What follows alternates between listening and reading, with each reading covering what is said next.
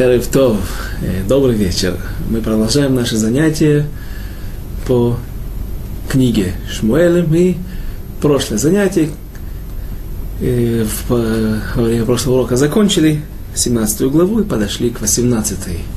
Как раз тот момент развязки, когда Авшалом и Давид, его отец должны, царь Давид, должны встретиться э, точнее их войска должны встретиться в бою.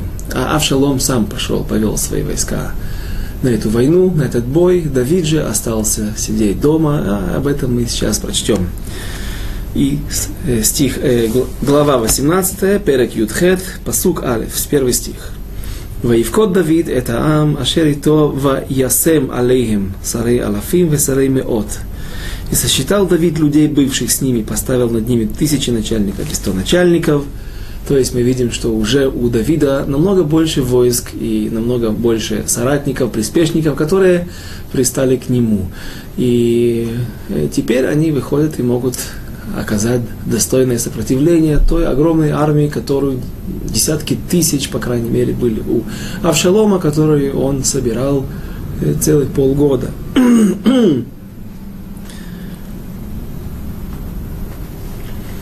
Стих второй. פסוק ב', וישלח דוד את העם השלישית ביד יואב, והשישית ביד אבישי בן צרויה, אחי יואב, והשלישית ביד איתי הגיתי, и отправил Давид народ, треть под начальством Юава, и треть под начальством Авишая, сына Цруи, брата Юава, и треть под начальством Итая Гитиянина. Об этом мы уже говорили. Тот, тот Плишти, филистимлянин, который перешел на сторону Давида, и, по-видимому, здесь он уже прошел Гиюр, стал частью еврейского народа, потому что и было, было бы проблемным считать, э, объяснять, что Давид поручил, дал ему в руки руководить третью народа Израиля, если бы он не был э, частью Израиля. Стих 3, э, стих 3. ויאמר המלך אל העם, יצא יצא גם אני עמכם, и сказал царь народу, пойду я с вами. ויאמר העם, לא תצא, כי אם נוס ננוס, לא ישימו עלינו לב, ואם ימותו חציינו, לא ישימו עלינו לב, כי אתה כמונו עשרה אלפים, ואתה טוב כי תהיה לנו מעיר לעזור. И сказал им царь,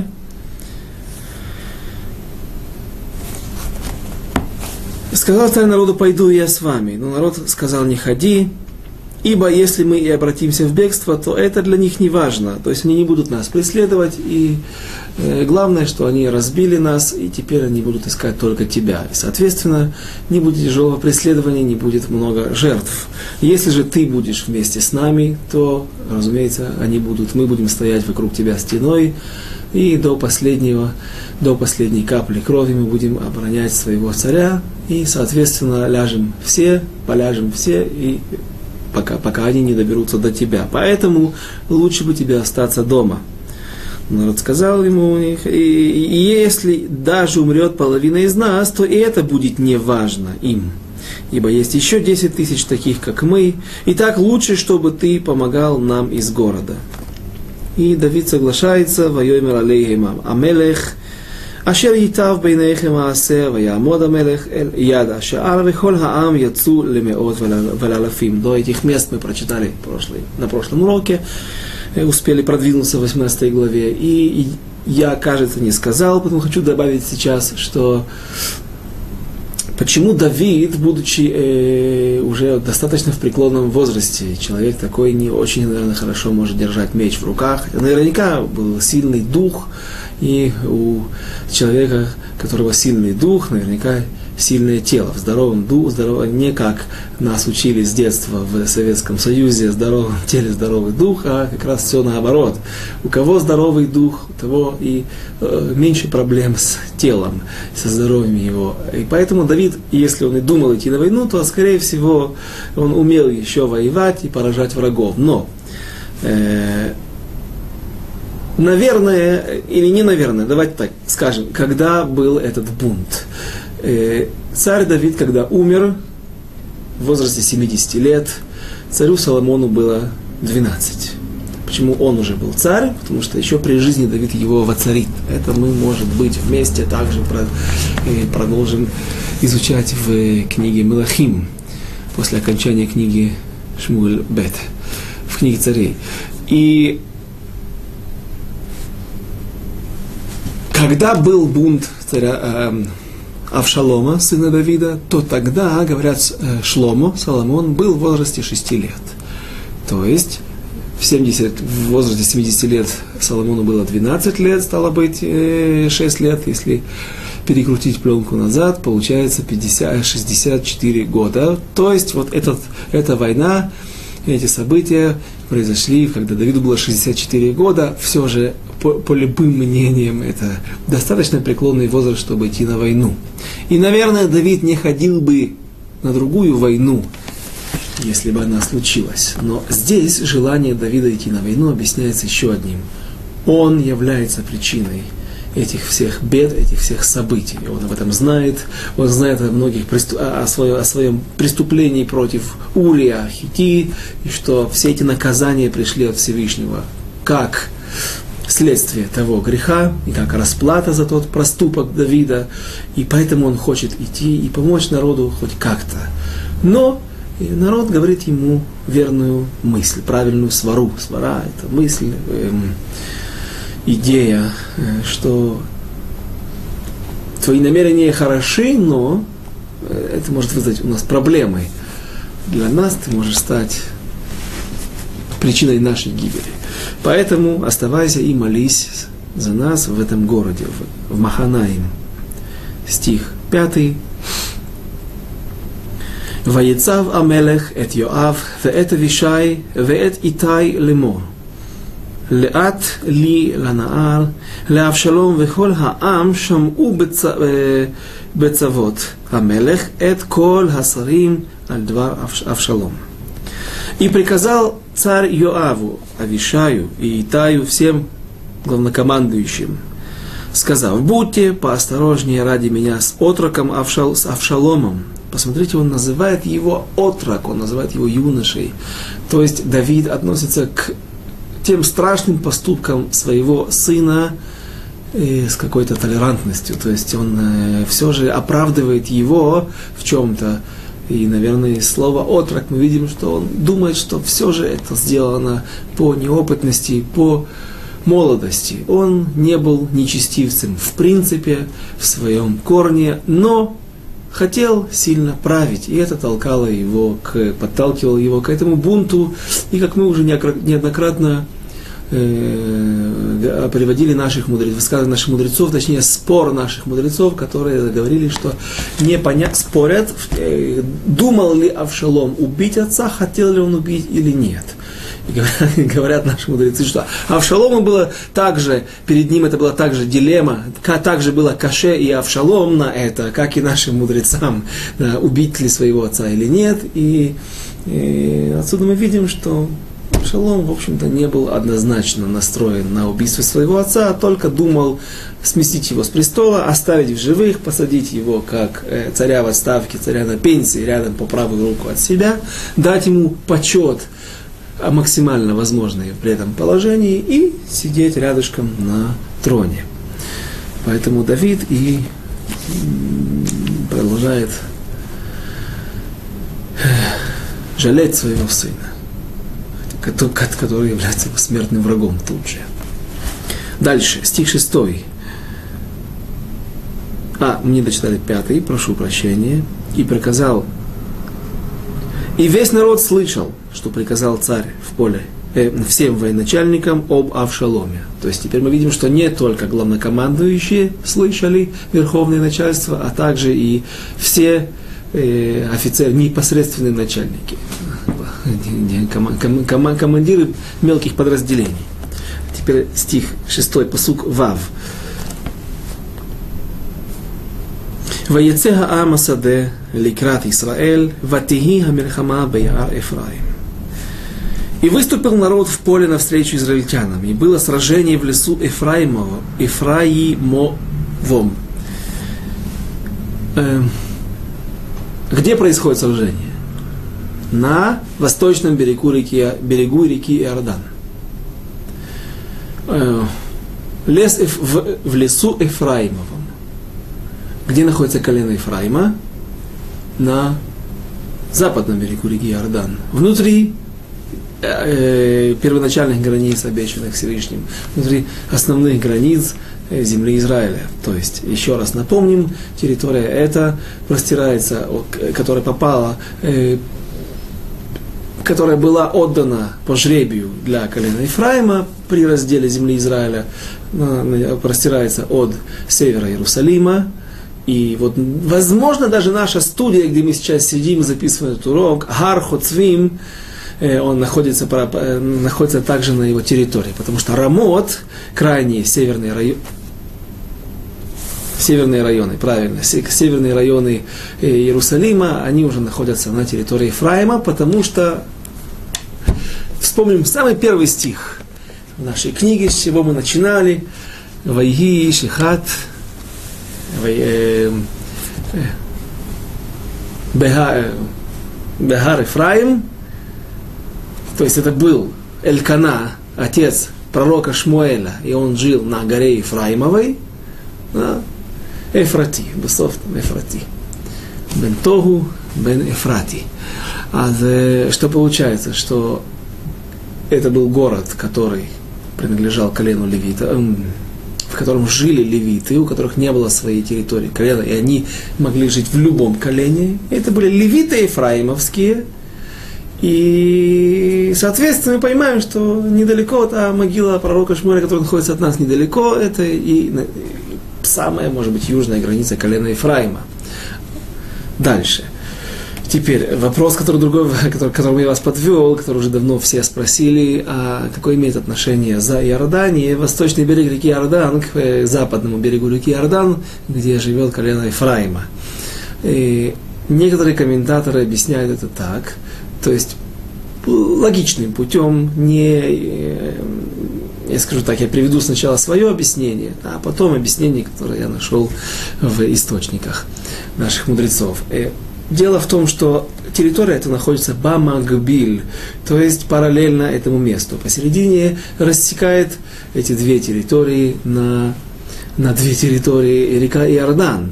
Но если посмотреть эту границу колена Ефраима от э, северных границ Иерусалима и до Шхема, потому что вся Самария современная принадлежала колену Йосефа, а у Йосефа была двойная доля – и Ефраим и Минаши. Так вот, Минаши сверху, от Шхема и до озера Кинерет или до Израильской долины. Также половина колена Минаши осталась параллельно на вновь восточном берегу реки Иордан, это выше, под голландскими высотами где-то. А вот э, Ефраим был, компактно находился внутри границ Израиля, на своих территориях. Но поскольку лес этот находился буквально параллельно, если провести горизонтальную, горизонтальную линию из Израиля в сторону востока, в Иордании, то этот лес и будет находиться напротив этого колена.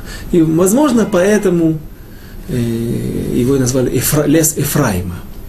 Но совсем недавно я наткнулся на еще одно объяснение, э, которое приводит один из решоним, эпохи решоним, это уже очень авторитетный источник, Меири, и в своем комментарии на Вавилонский Талмуд он говорит, когда касается этого стиха, э, этого места, он говорит, что э, интересный закон, что ведь много лет, сколько лет, пока существовало разделение, но не было, то есть в, в, в, до первого храма и в, то есть 400 лет, приблизительно 360, 4, скажем, Давид правил 40 лет, правильно.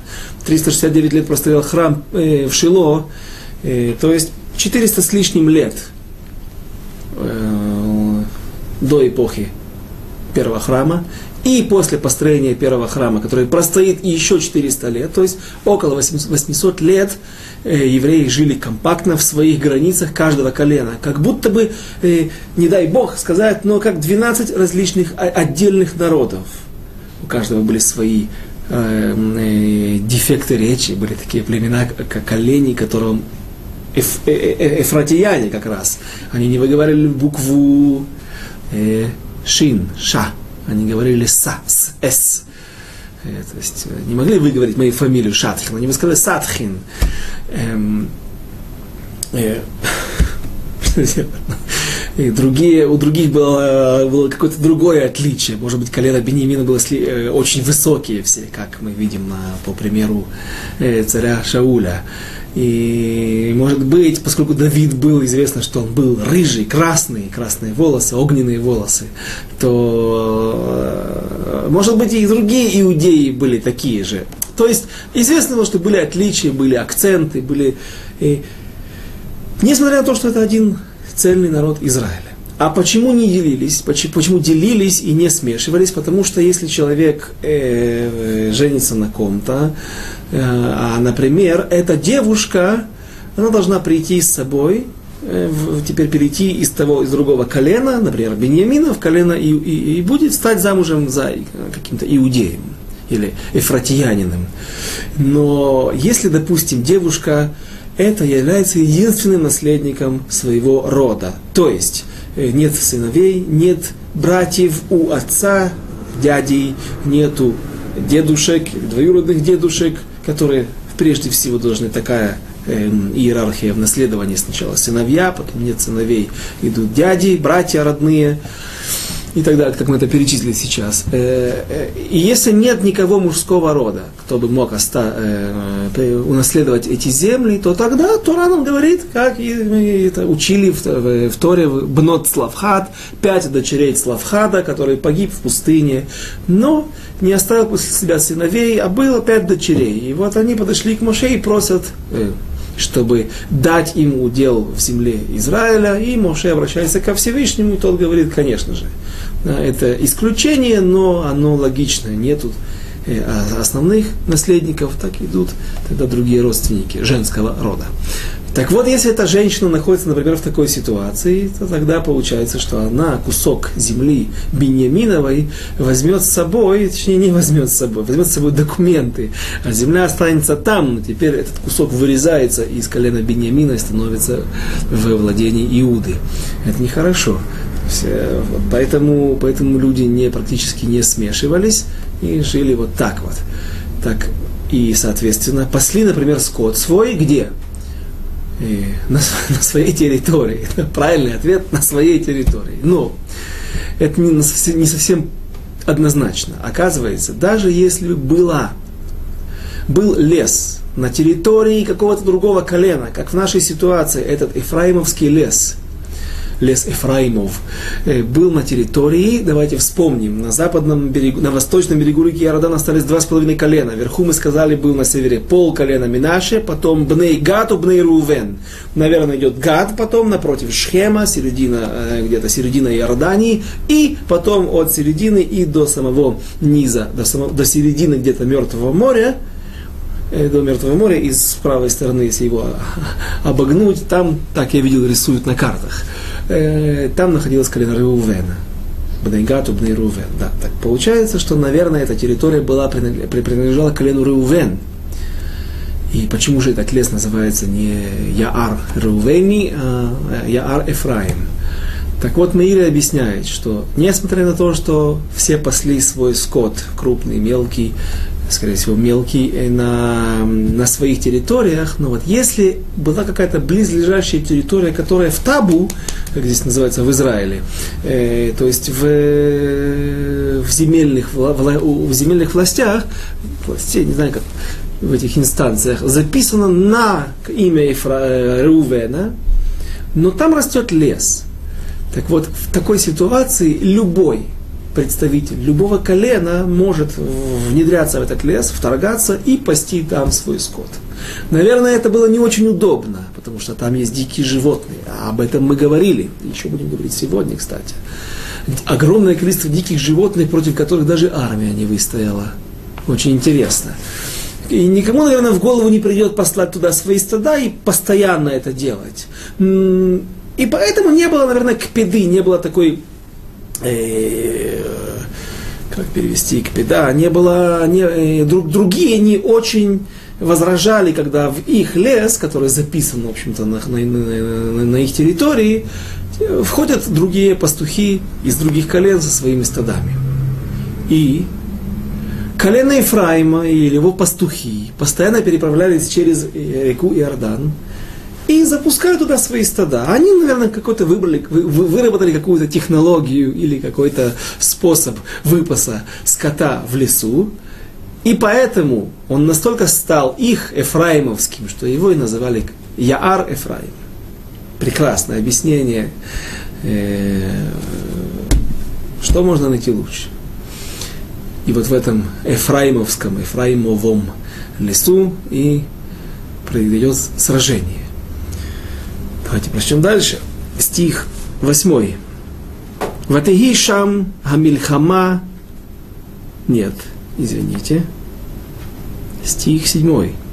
Ваинагфу шам ам Исраэль лифней авдей Давид, ватеги шам аммагифа гдола байом аху эсрим алеф.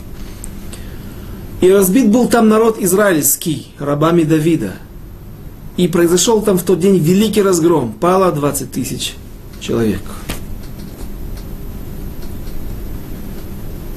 Послуг Хет стих 8. Ватихи шам хамильхама нафоцет альпней хол хаарец ваерев хаяар лейхол баам мейашер ахла ахерев байой маху. И распространилась битва по всей той местности, и лес погубил в тот день больше народу, чем меч – Что, что за лес? Лес Ефраимов. Почему, почему что стало причиной эти, гибели этих людей? Причем от леса погибло больше, чем от э, меча. Э, есть комментаторы, которые говорят, э, Абарбанель, например, говорит, э, люди бежали в панике, в бегстве, бежит, бежит, бежит, оглядывается, вдруг, не, вдруг засмотрелся, пока оглядывался назад, пока поворачивается, на ходу врезается лбом в дерево и умер. Не был человек, нет человека я думаю, у многих появилась улыбка. Э, со всем уважением. То есть Абарбанель это Абарбанель. А, и это мнение. Одно, назовем его первым мнением, которое приводится. Но сказать, что буквально все два, 20 тысяч человек бежались, бежали и бились лбами в дерево или цеплялись там, в каких-то ветках и э, от этого погибали, э, немножко сложно. Поэтому, говорят другие комментаторы, дикие животные, которые водились в этом лесу, ну, прежде всего львы, наверное, дикие вепри, которые не привыкли там к людям, пусть и ефраимовские пастухи в соответствии с мнением Ири э, бывали там даже со своими стадами, но, может быть, они не заходили так глубоко. А народ бежал через, через этот лес для того, чтобы пересечь Иордан и вернуться внутрь своей территории, спастись, спасти жизнь бегством. И поэтому Э, говорят комментаторы, что дикие животные, которые водились в те времена в большом изобилии в этих местах, они и нападали на людей, которые, возможно, может быть, бились лбами и после этого теряли какую-то ориентацию, немножко сотрясение мозга, или теряли какую-то скорость, застревали где-то в ямах, падали в ямы, запутались в каких-то кустарниках, и тогда они становились добычей для для диких животных. То, что есть там дикие животные, пусть вас не удивляет, потому что много в наших источниках встречается упоминание о диких животных. Прежде всего вспомним Давида, который, рассказывая о том, что он может пойти и сразиться с этим монстром Голиатом, и объясняя царю Шаулю, и он говорит, что бывало, что приходил лев на, на стада моего отца, а иногда медведь. Э, то есть вот еще медведи, бурые медведи, скорее всего, думаю, коал австралийских здесь не было, и белых медведей тоже. Лесные бурые медведи приходили и хватали на, на какую-то добычу из овцу из моего стада. И вот он гнался за ними, и огнался и поражал их прощой, и вот там с мнения, что он показал э, ремень, который был у него сделан из кожи этих вот животных, которых он убил в единоборстве, есть одной прощой. Что еще? Царь Соломон в своей книге, в Мегила, Шира Ширим, песнь песни, говорит ми, э, ми харарей, ара, ми харарей арайот. Э, вот там кто-то, понятно, там это все сплошная аллегория, а образный э, рассказ любви между юношей и девушкой, которые, в роли которых выступает народ Израиля, девушка и Всевышний, это юноша, как бы, э, но все же, он говорит, что он Израиль называет вот там горы э, животных, э, звериные горы, то есть горы арайот, горы, в которых живут э, э, хищные дикие животные. Еще случай, который был недалеко в этой местности, в Ерехо, будет, точнее, мы еще не здесь, мы еще не там, в книге Мирахим царей, когда Элиша, э, наследник, ученик и наследник э, пророка Ильяу Анави, пророка Ильяу, когда получает вот, в наследие ту удвоенную силу э, от пророка Ильяу, силу пророчества. И там действительно считают наши мудрецы и приводят э, чудеса подобные, которые делал оживление мертвого, которые делал Ильяу, и у него получалось дважды это. То есть все, все, что он не делал, у него было вдвое больше, чем, чем чудес, чем у его учителя Ильяу. И вот он, получив тот самхут, тот посвящение в главного пророка народа Израиля, идет в городе Ерехо, проходит там. И вдруг вышли дети, которые стали его э, над ними издеваться и кричали «Кереах», «Лысый». Э, мы не будем во все вникать, входить, потому что э, давайте оставим это для своего времени. Ну, в общем, Лиша по своим пророческим даром видел проблемность этих детей, что из них выйдут великие нечестивцы, и поэтому он сделал чудо. Какое чудо? Из леса вышли медведи и уничтожили этих детей, загрызли этих детей. То есть, э, несмотря на то, что это было чудо, и сначала образовал, первое чудо было, что образовался лес, а потом, то есть, даже чудо должно происходить в естественных, э, э, он создал естественную среду обитания для медведей. Медведи не водятся в степи и в пустыне. Медведи водятся в лесу, как правило, если это не Антарктида. Это поэтому э, сначала был создан лес, а потом вышли медведи. Но э, все же не вышли какие-то саблезубые тигры из Африки или кто-то еще, а именно животные, которым свойственно жить в этом месте. Э, что еще, какой можно еще пример привести? Вот наш пример. То есть много животных. А, давайте еще один на этом список закончим. Когда в будущем э, будет разрушен храм и евреи уйдут в изгнание, то э, в этой земле, по принципу э, римлян и всех властителей разделяй и властвуй, э, будут заселены другие народы. Народ кутияне, как сегодня мы знаем, и как в христианских летописях они напоминаются, упоминаются самаритяне – Шомраним, Кути на иврите, они были из какой-то области, провинции Кута, может быть, это современный Белуджистан в Иране, может быть, что-то другое, и вот какой-то народ он переселил оттуда, чтобы оторвать их от своей земли, и подорвать у них возможность к бунту, и переселить на чуж, их чужую землю, чтобы там они себя чувствовали изгоями, не так уверенно, и поэтому то же самое делали в советской армии. Люди с Украины служили на Северном флоте, люди с, севера служили на Черноморском флоте, люди с Прибалтики служили на Дальневосточном флоте, чтобы не хотелось убежать домой, не было так близко. А э, люди с Востока и Сибири служили на Балтике. Поэтому когда приехали сюда кутияне, они, как известно, прошли гиюр фальшивый, и потом их вывели из рядов народа Израиля, они остались служить идолам. Э, но причина их была интересная. Они, поскольку были идолопоклонники, они думали, что звери, которые нападают на них, не давали им жить. То есть представьте, сколько было там животных, что люди строят деревню, и ночью они не могут даже обороняться, не помогает ни охрана, ни охрана, ни забор, ни... Приходили животные, атаковали их селение, их э, хлева, там, где находились животные их домашние, и уносили добычу. Им стало, было очень тяжело жить и сопротивляться э, этим атакам. Поэтому они подумали, что местные боги, хас шалом, как будто бы есть боги в каждом месте своем. Так вот, местные боги на них гневаются, и поэтому нужно э, стать, служ, служить местным богам. Так они старых своих не забыли а, и стали как бы служить и новым.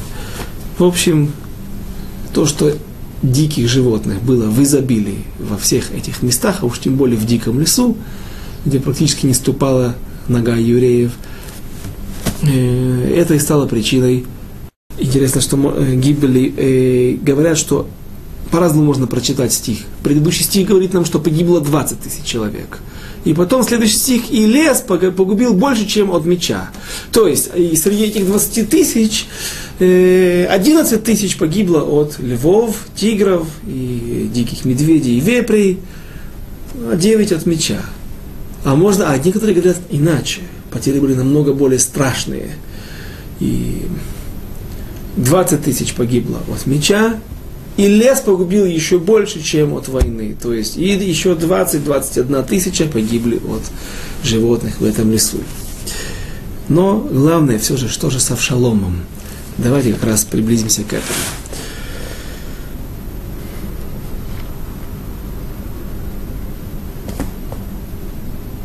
стих 9. פסוק ט' ויקרא אבשלום לפני עבדי דוד, ואבשלום רוכב על הפרד, ויבוא הפרד תחת שובך, שובך האלה הגדול, ויחזק ראשו באלה, ויותן בין השמיים ובין הארץ, והפרד אשר тахтав авар. Очень интересный стих. И встретился случайно Авшалом с рабами Давида. А Авшалом ехал верхом на муле. Еще раз, раз, наверное, третий, четвертый, вспомним э, на протяжении всех наших уроков, это смесь э, осла с лошадиц, с жеребицей, с лошадью. Поэтому он называется мул.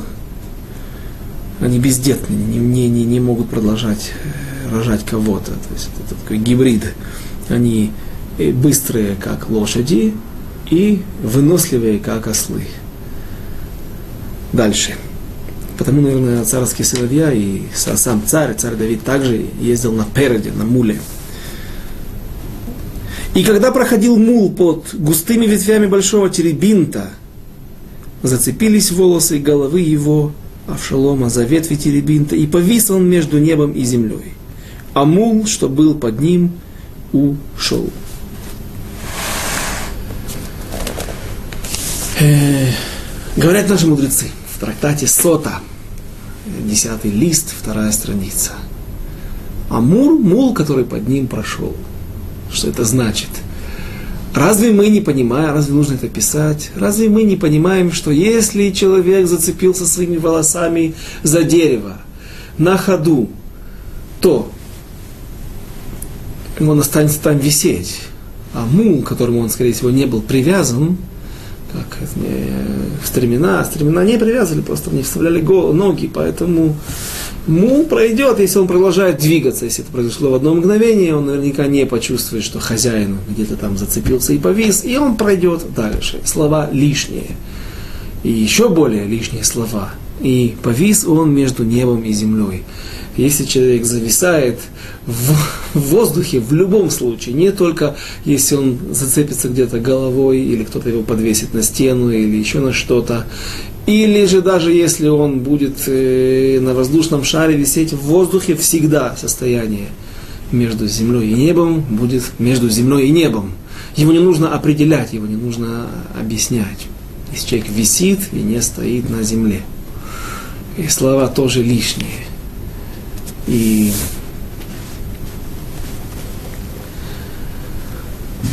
И еще один вопрос. Авшалом здесь, найдет свою смерть. Это последний его бой, это последние его минуты жизни. Вопрос, который зададут, скорее всего, мужчины, технический вопрос, очень понятный, напрашивающийся. А э, меча у человека нет, он же не зацепился и потерял сознание не ударился, как по Барбанелю большинство народа Израиля, его войск. Он зацепился волосами и наверняка был в нормальном состоянии. И, то есть он видел, чувствовал, э, мог функционировать.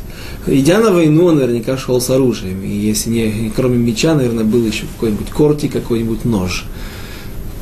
Не мог он выхватить нож и отрезать меч, и отрезать, отрубить волосы, и продолжить свое бегство, для того, чтобы спасти свою жизнь.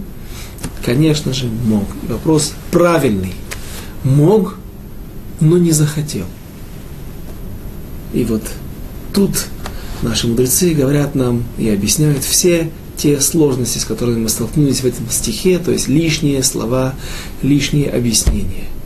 Что он повис, завис между небом и землей, и не просто землей, а увидел бездну, которая разверзла свою пасть перед ним, под ним. И, конечно же, это тоже иносказательно. Это объяснение, то есть не, не, не произошло какое-то чудо, и вдруг геном, ад открыл свои врата перед ним, и земля сказала, вот, ты за свои поступки должен быть погребен, проглочен землей, как произошло с Корохом, и это, конечно, ситуация была не таковой. А что, что имеется в виду? Что сам Авшалом понял, что здесь в этом лесу, здесь, когда он завис и был зацеплен именно волосами, именно когда его волосы, тот источник, который стал причиной его бунта, он гордился своими волосами, своей красотой. Волосы были его украшения, он стриг их, по разному мнению, раз в месяц, раз в год. Э, они достигали огромного веса, и известно было, что, как говорят наши мудрецы, написано было в стихах, что не было у него мума, не было у него дефекта, то есть он был абсолютно идеален в плане красоты его тела, от стопы до э, верхушки головы, не было в нем никакого изъяна в плане красоты. И этим он возгордился, прежде всего своими волосами, и за это и поплатился. Э, наш другой источник раз говорит так – Давайте я прочту это вам. Та же сота, та же гмара, но тот же Вавилонский Талмуд, э, но только э, десятый лист, первая страница. Пять, пятеро были созданы тому, как на небесах, подобно тому, как э, в идеале должен существовать какое-то, как существует какое-то понятие на небесах. Там все идеально. Шимшон в своей, Самсон в своей силе, сила была его небесная, она была чудодейственная, не свойственная этому миру. Шауль в росте, Авшалом в своих волосах, Хиския в своих глазах. Известно, что Хиския выкололи ему глаза. В чем ему была проблема, вновь не нашими, не будем. Асаэль в ногах, все вспоминают, что не было такого быстрого человека. Пробегая над, колос, над полем, наши мудрецы уподобляли его, э, по, по, говорили, что он мог пробегать по верхушкам колосков пшеницы и не сломать их. Настолько он был легок и, наверное, летел э, многометровыми шагами. И пришло время, за это он и поплатился положился на свои ноги, что он догонит Авнера, поразит его сейчас, он молодой, а когда пришло свое время, Ничего это ему не, это ему не помогло. Авшалом своими волосами. Шимшон тоже мы помним Самсон за свои за глаза, э, нет, в своей силе пошел за красавицами и этим же и поплатился. Авшалом в своих волосах. То есть, это были люди с огромным потенциалом, который был дан им в подарок с небес. И они его не использовали тот потенциал, огромный потенциал, который был у Шимшина, ту силу он также тратил и на женщин. Как, спросите вы, мы не изучали книгу с Шафтим, судей, как спрашивает, спрашивает каждый человек. Ну, он же знал, что Далила постоянно зовет каких-то врагов, зовет этих вот э, филистимлян, чтобы они пришли и схватили его. И после этого вновь он э, идет за ней. Как он, а потом, да, да, таки открыл ей свою тайну тайну своих волос и был, и погиб из-за этого. говорят наши мудрецы, что та могучая сила, которая была ему дана с небес, он ее направил не в русло, и такая же могучая тяга к, краси, к, к, к этой Далиле была у него, что он не мог устоять. То есть у него было могучее все. Сила физическая, сила духовная, и Ецар-Ара, дурное начало, было такое же. Из-за этого он поплатился, потому что не смог в, в, использовать свой потенциал, э, который дан был ему с небес в подарок. И Авшалом также э, гордился и кичился своей красотой, назвал дочку свою, которая была так же красива, как и его сестра Тамар, и дочку назвал Тамар, потому что все очень, все, все, все сходится, все подходит. Сестра красавица Тамар, значит, дочка такая же красавица, тоже ей, ну, все, никакое другое имя. Тамар это эталон красоты. Талан это сим, Тамар это символ красоты. Поэтому и дочка будет называться так же. И так далее. И вот когда он вдруг цепляется, застряет своими именно волосами, он понимает, что именно тот источник, который стал причиной всех его действий и все то, к чему он пришел, именно за него он зацепается, и он становится ему ловушкой, он понимает, только сейчас он, если до этого, может быть, были у него сомнения, но он не был уверен, что он не прав, то теперь он понимает, что здесь конец пути – Эйнтаам. Нет никакого смысла продолжать. Не сегодня, так завтра я буду пойман, буду казнен. И он решает остаться здесь и дожидаться, пока солдаты Давида, рабы Давида найдут его в этом месте, в такой ситуации якобы пойманный в ловушке, и пусть они его убьют и таким образом попытаться себе искупить то, что он наделал, те грехи, которые он совершил, придя, поднимая бунт против своего отца, помазанника Всевышнего, придя на десять его наложниц, э, бросив на, на смертный бой десятки тысяч евреев, а мы не знаем, сколько погибло, наверняка погибли и евреи со стороны. Вот. Давид десятки тысяч погибших еврейских душ, которые могли бы жить, существовать, молиться, выполнять заповеди, рожать детей, жить спокойно, если бы не он. Подобные примеры мы находим еще в нескольких местах в наших писаниях, а точнее в Торе. Написано, что когда пришел Эйсав к своему отцу, Ицхаку, и говорит, Кумави, вставай, грубиян, встань, отец, я пришел тебе и ешь, скушай, по, вкуси моей похлебки, говорят наши мудрецы, что, говорит Мидраш, что он не смог поймать кошерного животного, и поэтому поймал собаку и сделал своему отцу Ицхаку.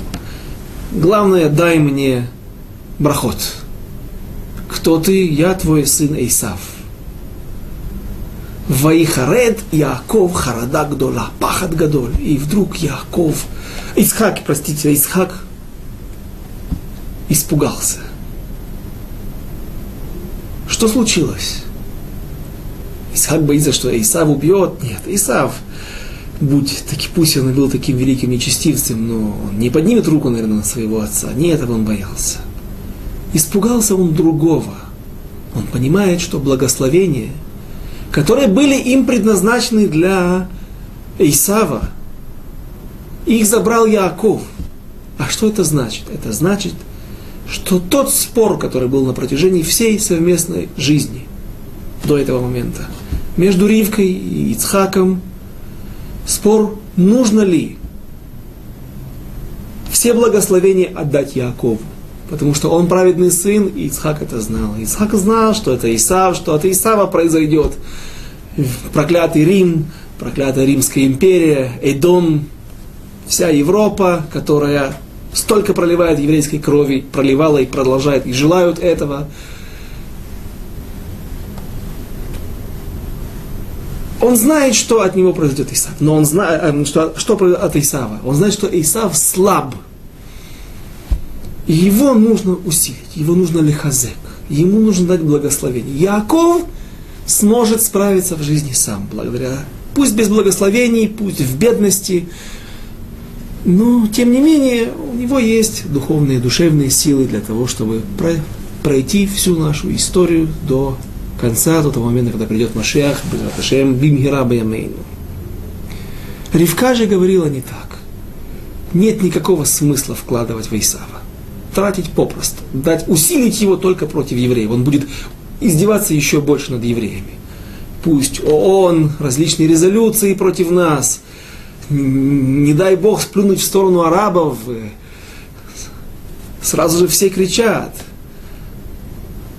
Но у нас есть связи, у нас есть наши миллионеры в Америке, есть лобби Америка, еврейское в Америке, в других местах, и поэтому как-то еще получается, удается лавировать, удается выкручиваться. Но прежде всего, конечно же, нужно полагаться на Всевышнего, и все, все, все избавления происходят от Него.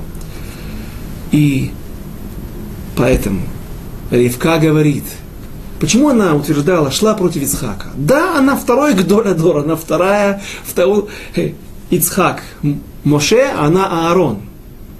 Как бы там ни было, все же Моше больше. Почему ты, как ты находишь э, правильным спорить против э, тот, кто более мудрый, чем ты? У Ривки было право на это. Она, право, она считала, что здесь она понимает лучше. Почему? она видела своего брата, своего сына Исава, что он был в точности похож на ее брата, Лавана, с которым она росла в одном доме. И она говорит, ты не знаешь, что это такое. Ты не знаешь, что такое мой брат Лаван. Не поможет ничего. Поэтому она считала, что нет никакого смысла. И вот, в конце, когда Ривка путем хитрости. И это не обман, потому что не просто воровство, как рисуют наши недруги. Э, я, Яков, который стоит сверху над, с, с миской чечевицы над умирающим несчастным братом Исавом, и тот просит, э, просит, «Э, дай мне немножко покушать, я умираю, а он ему говорит, что ты можешь мне за это отдать? Отдай первенство, отдай благословение. И все было сделано на основании Руаха Койдыш, это голос Всевышнего сказал ему так делать, поступать Якову. И вся эта ацага, весь этот театр, который был с воровством благословений, был предназначен только для одной цели, чтобы доказать Ицхаку, что права Ривка. И когда Ицхак понимает это, написано, что он испугался, задрожал. Не перед Исавом, как мы уже сказали, а из-за того, что он понял, что он был неправ на протяжении всей жизни. Сколько бы он ни учил Тору, как бы он ни приобретал тот инструмент, который, ту инструкцию для нашей жизни, с которой человек, еврей, должен пройти и может пройти лучше этот путь, все же он ошибся. Ошибся в своем в этом споре. И нет более страшного, э, страшного ощущения, нет большей боли, чем то, когда ты понимаешь, что несмотря на то, что ты планировал, но перед тобой находится совершенно иная реальность. Та реальность, которую устанавливает Всевышний. Еще один пример, и на этом закончим. Э, закончим с, эм, с примерами. Братья, когда приходят к Йосефу, говорит им Йосеф, они, Йосеф, ваш брат, я тот Йосеф, ваш брат, которого вы продали в Египет, еще отец мой жив, Яков, и Лоехлю Ахав Ларанот. И не могли братья ответить Йосефу. Кинивгалу мипанав, ибо очень сильно испугались. Вновь приведем Мидраж, чтобы сказать, это было не страх перед тем, что он их казнит. Потому что известный Мидраж, который говорит, что Иуда послал там других братьев разведать рынки, базы центральные военные, эти 10-11 братьев могли разнести весь Египет. Такая была сила у братьев, у сынов Якова. Чего же они испугались? Та же причина. Они думали, что они давно уже закончили с Юсефом. Один раз и навсегда. Продали его, он где-то сгнил, умер. Живет где-то среди, уже давно не живет, среди неевреев, будучи рабом. И вот проходит 21 год. И они понимают, что все их намерения, все их замыслы, все их планы, все рушится. Как бы они не хотели вмешаться в течение жизни, как бы они не хотели вмешаться в проведение,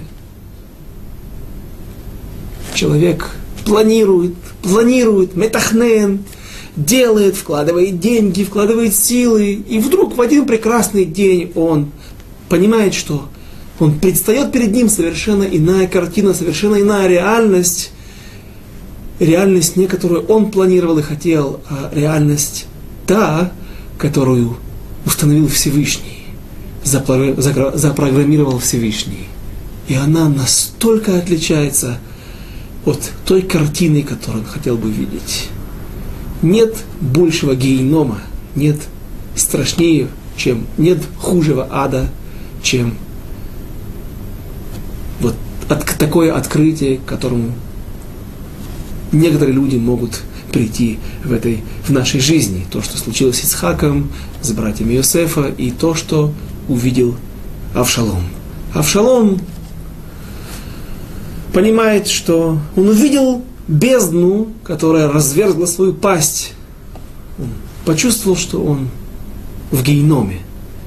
Когда он понимает, что все его планы были неправы. Когда вновь для завершения он понял это, когда именно за тот источник, который был источником его гордости, его преступлений, этим же местом он и поплатился. Оно стало ему ловушкой. Поэтому Авшалом решает найти здесь свой последний, встретить здесь свою смерть. И приведу слова на завершение истории с Авшаломом. Слова, красивые слова из Мидраша, Ялкут Шимуни, который говорит, мы не прочитали еще один стих, прочтем его позже, после. Йоав берет, когда находит Авшалома, он берет три стрелы и вонзает их в сердце Авшалома. И написано, что они Э, пробив тело Авшалома, вонзились в сердце Тирибинта, Эйла, Белевга Эйла, в сердце того дерева, на котором он висел.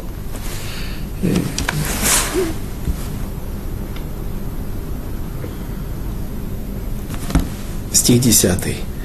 Ваяр иш эхат ваягет леоав, вайомер гинера ити эт Авшалом талуй баэла.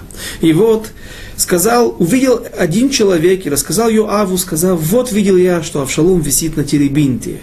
Стих 11. Вайомер гине раита, раити, вайомер Йоав לאישה מגיד לו, והנה ראית ומדוע לא הכית שם ארצה, ועליי לתת לך עשרה כסף וחגורת אחד говорит ему Йоав, и сказал Йоав, который, несмотря на то, что Давид приказал не трогать Авшалома, но Йоав, который был очень жестоковыйный и своенравный, он говорит этому человеку, почему же ты не поверг его там на землю, а я дал бы тебе 10 шекелей серебра и один пояс в награду. И ответил этот человек, Вайомер Гаиш Эль Йоав – ולו אנוכי שוקל על כפיי אלף כסף, לא אשלח ידי אל בן המלך, כי באזניהם ציווה המלך אותך ואת אבישי ואת איתי לאמור, שמרו, שמרו מבנער באבשלום. И сказал тот человек Юава, если бы ты даже дал мне в руки тысячу серебряных шекелей, не поднял бы я руки своей на сына царя. Человек этот очень крепкий, очень смелый. Он не пасует и говорит Йоаву, одному из самых великих э, в правительстве Давида, в народе Израиля. Он отвечает ему, смотри, ты же знаешь, что царь заклинал всех. Приказал вслух при нас царя тебе, тебе лично. Не просто так сказал, это может быть, я не слышал, или ты не слышал. Сказал тебе лично. Я вешаю. И Итаю, сказав, сберегите, кто бы там ни был, отрока Авшалома. 13 стих.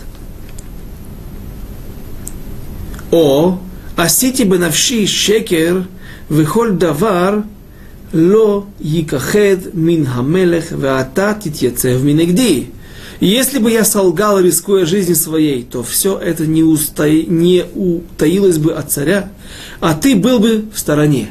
Э, лит, лит, лит Яцевкины, где это стать против меня, не обязательно в стороне. Может правильно перейти как в стороне, но и против меня. То есть он говорит ему еще дальше, он его увещевает. Ты меня сейчас подстрекаешь, пытаясь купить, дать мне какое-то вознаграждение, что, и чтобы я чтобы я поднял руку на этого отрока, когда дойдет дело до суда, и царь Давид спросит меня, почему ты так поступил, я скажу, меня попросил Йоав, смотри, второй человек после тебя в, в государстве, то ты не станешь меня, меня защищать. Титнацевки, титьяцевки нигде, станешь в другом месте. Ты мне не будешь в помощь. И сказал Йоав, стих 14. ויאמר יואב, לא כן אכילה לפניך, ויקח שלושה שבטים בכפו, ויתקעם בלב אבשלום, עודנו חי בלב האלה. И сказал Юав, теперь те строчки, которые я вам уже процитировал по памяти, ничего, нечего мне тут мешкать с тобой, не хочешь, не нужно, не нужны мне твои услуги, я смогу разобраться с Авшаломом и сам. И взял три стрелы в руку свою и вонзил их в сердце Авшалома, когда тот был еще жив, в ветвях, а, в ветвях теребинта. Перевод, он висел в ветвях теребинта, но нам нужен перевод другой, точный, абсолютно дословный. Не объяснение, что он там висел в дереве, а вонзились они в, э, в сердце, в сердце теребинта. Белев Хаэла. Вот наши мудрецы говорят, очень красивые строки, трогательные строки, трагические, но объяснения. Ялкут Чимуни, так пишут наши мудрецы. Теребинт, не было у него сердца. И дано было ему сердце. То есть изначально оно было создано без сердца, но было дано ему сердце. Как сказано, нет, извините, море не было у него сердца. Изначально оно было создано без сердца, и было дано ему сердце, как сказано, замерзли глубины в сердце моря, когда народ Израиля выходил из Египта. Шли они по суху, потому что все замерзло внизу, в сердце моря. У небес не было сердца, и дано было сердце, как сказано в Синайском откровении – а гора Вегар Боэр Адлева Шамаим. Когда на горе Синай народ Израиля получал Тору, то написано там, что гора горела, была объята пламенем, и пламя поднималось до сердца небес. Придет море, у которого не было сердца, и взыщет от египтян, у которых было сердце – но угнетали евреев в Египте, поступили бессердечно, угнетали жестоким, жестоко угнетали евреев в Египте. И вот придет море, у которого не было сердца, и взыщет с египтян, как бы отнимет их сердце и утопит египтян в сердце моря. Придет теребинт, у которого не было сердца, и дано было ему сердце, и взыщет с Авшалома, которому дано было сердце, но использовал его неправильно. Но украл сердца Давида, суда, Верховного суда и Израиля. Написано, и украл Авшалом сердце Израиля. Придут небеса, у которых не было сердца, и которым дано было сердце, и спустят ман для народа Израиля с небес, у которых было сердце – и использовали его по, по предназначению, и которые хранили Тору бехоль левавхем, бехоль навшехем, э, бехоль левавам, бехоль навшам, хранили Тору всем сердцем и всей душой. Три стрелы вонзаются в сердце Авшалома за те три сердца, которые он украл, как кенегет, как напротив, Меда кенегет меда, мера за меру, за то, что Авшалом украл три сердца. Сердце Давида. Давид даже до конца он был с Авшаломом и переживал о его смерти, горько его оплакивал. Сердце суда, Верховного суда, Сангедрина, которые тоже, наверное, пошли в какой-то своей части за, народ, за, Авшало, за Авшаломом, и сердце народа Израиля, которое украл Авшалом. На этом время наше подошло к концу. Мы завершим наш урок о Байзрат о том, что же произойдет дальше, как закончится эта война, как отреагирует и будет вести себя Давид, и продолжение истории дома Давида. Об этом мы поговорим с Божьей помощью через неделю. Сейчас до свидания. До встречи через неделю.